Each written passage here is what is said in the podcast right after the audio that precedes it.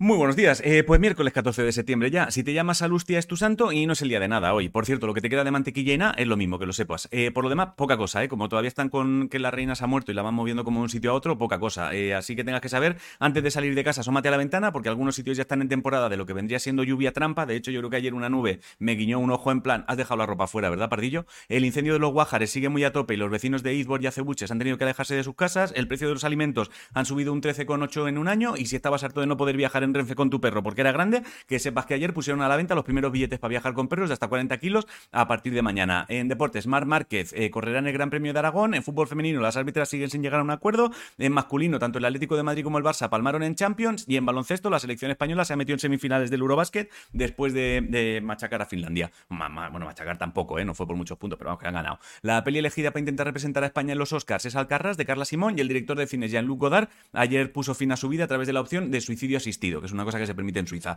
En música, Vanessa Martín y María Pelea ayer sacaron el videoclip del tema Historia de Vida y es una puta preciosidad de tema. Esta noche saca tema Tatiana de la Luz y Roy Méndez necesita que te pase por su perfil para una cosa. En tema libros he visto que ya tienes en preventa el próximo libro de la vecina rubia, Contando atardeceres, se llama. Si te gusta leer cosas con premios, que sepas que el escritor Rafael Salmerón López ha ganado el Premio Nacional de Literatura Infantil y Juvenil por un libro que se llama La rama seca del cerezo y si prefieres leer cosas sin premios, eh, cógete el mío, por si las voces vuelven, se llama. Si acabas de tener un crío, se ha publicado una investigación en una revista llamada Current Biology que asegura que la mejor técnica para que un crío se quede frito si le da por llorar es pasear con él 5 minutos en brazos y sentarse entre 5 y 8 minutos cuando se quede dormido antes de dejarlo en la cuna. Y esto no es estudio, pero mi abuela metía coñac en el biberón, ¿vale? No, no funcionaba mal tampoco. Y en Noticias del Mundo Animal han descubierto que los tiburones peregrinos nadan en círculos para escoger pareja, o sea, como los borrachos en las discotecas. En videojuegos, Nintendo anunció que el 12 de mayo sacarán la secuela del Zelda. Y si el domingo andas por Madrid y quieres ver la final de Valorant, que sepas que en el hub que tiene Airetix en Isla Azul tienen entrada gratuita hasta completar aforo y pinta que se liará bastante tocha. Si no sabes qué comer, hazte calabacín relleno de carne. La frase de hoy es la recompensa de una buena acción